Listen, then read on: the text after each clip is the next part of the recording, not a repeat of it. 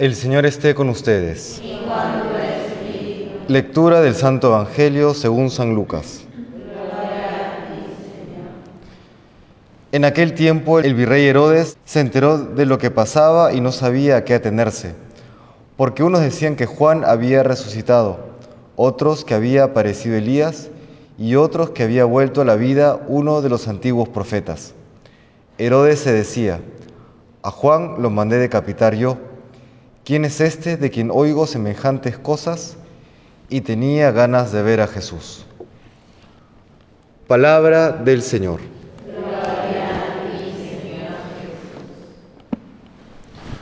Celebramos hoy la fiesta de San Pío de Pietrelcina, una gran luz en el siglo XX para toda la iglesia y para todo el mundo. Él eh, parte al encuentro de Dios en el año 68 tras una vida llena de amor, pero también llena de sufrimientos. Y lo que nos recuerda el Señor a través de la impresionante vida del Padre Pío es que, entre otras cosas, que el sacerdocio es la configuración con Cristo sufriente. El Padre Pío es el primer santo, el el primer sacerdote estigmatizado. Antes, por supuesto, había estado San Francisco y otros religiosos, pero es el Padre Pío el primer estigmatizado. ¿no? San Francisco fue diácono, no fue sacerdote. Y lo que nos quiere decir el Señor es, justamente eso, ¿no? destacar aquella dimensión de sacrificio, aquella dimensión de configurarnos los sacerdotes con Cristo crucificado. ¿no? En toda nuestra vida. algunas personas eh, que vienen de Europa critican a la espiritualidad sudamericana, dicen que tenemos una espiritualidad muy, muy, muy cuaresmal, ¿no? muy, muy de la cruz, acentuar la cruz. Ellos les gusta acentuar más la Pascua, ¿no?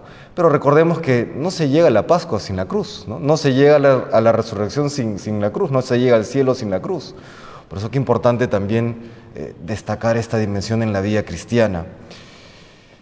Y el Padre Pío, pues, que sufrió tanto en vida, tanto físicamente por los estigmas que se acentuaban los dolores físicos, especialmente en la misa, como también eh, los, sufrimientos morales, porque tuvo persecuciones, calumnias, eh, casi a lo largo de toda su vida, que lo llevaron a sufrir muchísimo interiormente. Él eh, comprendió que a través de todo esto él debía configurarse con Jesucristo crucificado. Y hay dos, dos aspectos que quisiera destacar. Benedicto XVI, respecto al Padre Pío, decía que no era que el Padre Pío hiciera oración, sino que él era oración.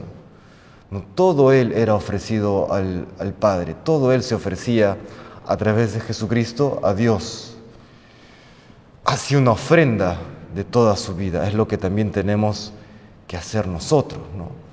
Y luego él destacaba eh, la, la vivencia de la Santa Misa. En alguna entrevista le preguntan al Padre Pío cómo debía o cuál era la actitud que debía tener un cristiano al momento de asistir a la Santa Misa.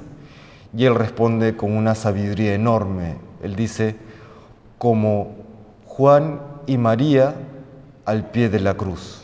Así es como debe vivirse la Santa Misa, como estuvieron la Virgen María y San Juan apóstol contemplando a Jesucristo crucificado.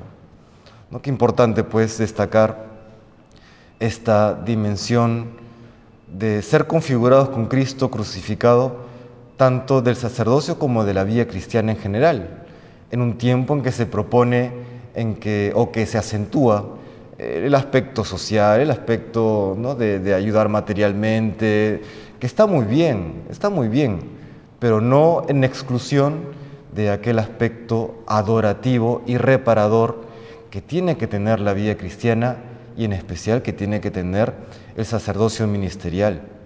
Pues hoy le pedimos al Señor, a través de la intercesión de San Pío de Pietrelcina, que nos conceda todas aquellas gracias que necesitamos para permanecer fieles a la voluntad de Dios y, colaborar así a, la, aquella renovación que necesita la iglesia, aquella, aquel ser impulso para llegar al cielo. Que el Señor nos bendiga.